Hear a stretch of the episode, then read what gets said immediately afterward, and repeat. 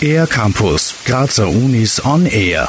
In Österreich ereignen sich jährlich rund 4200 Motorradunfälle. Mehr als die Hälfte dieser Unfälle werden durch eine Kollision mit einem Pkw verursacht, wobei das Motorrad übersehen wird.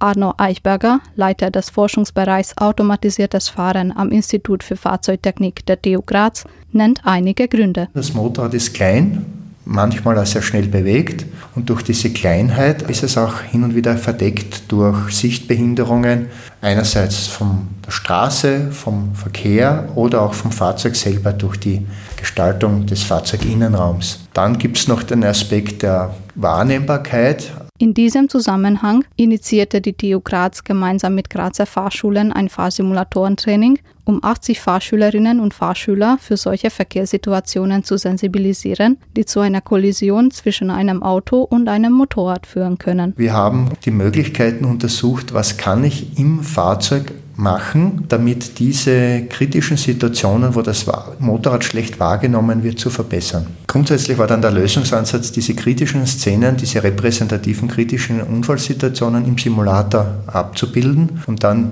die Fahrschülerinnen nach einem bestimmten Schema drauf zu trainieren.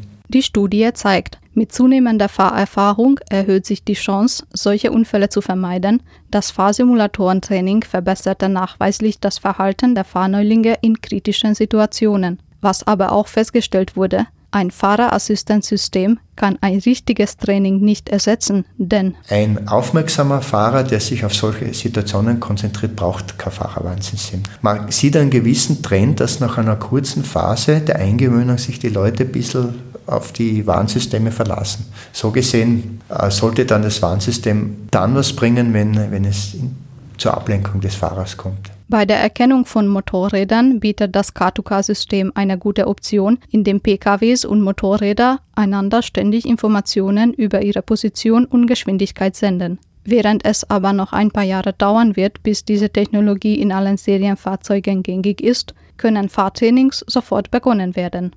Das Verhalten in kritischen Situationen kann so risikofrei trainiert und die Fahrtüchtigkeit verbessert werden. Für den R-Campus der Grazer Universitäten Eva Sabo. Mehr über die Grazer Universitäten auf ercampus-graz.at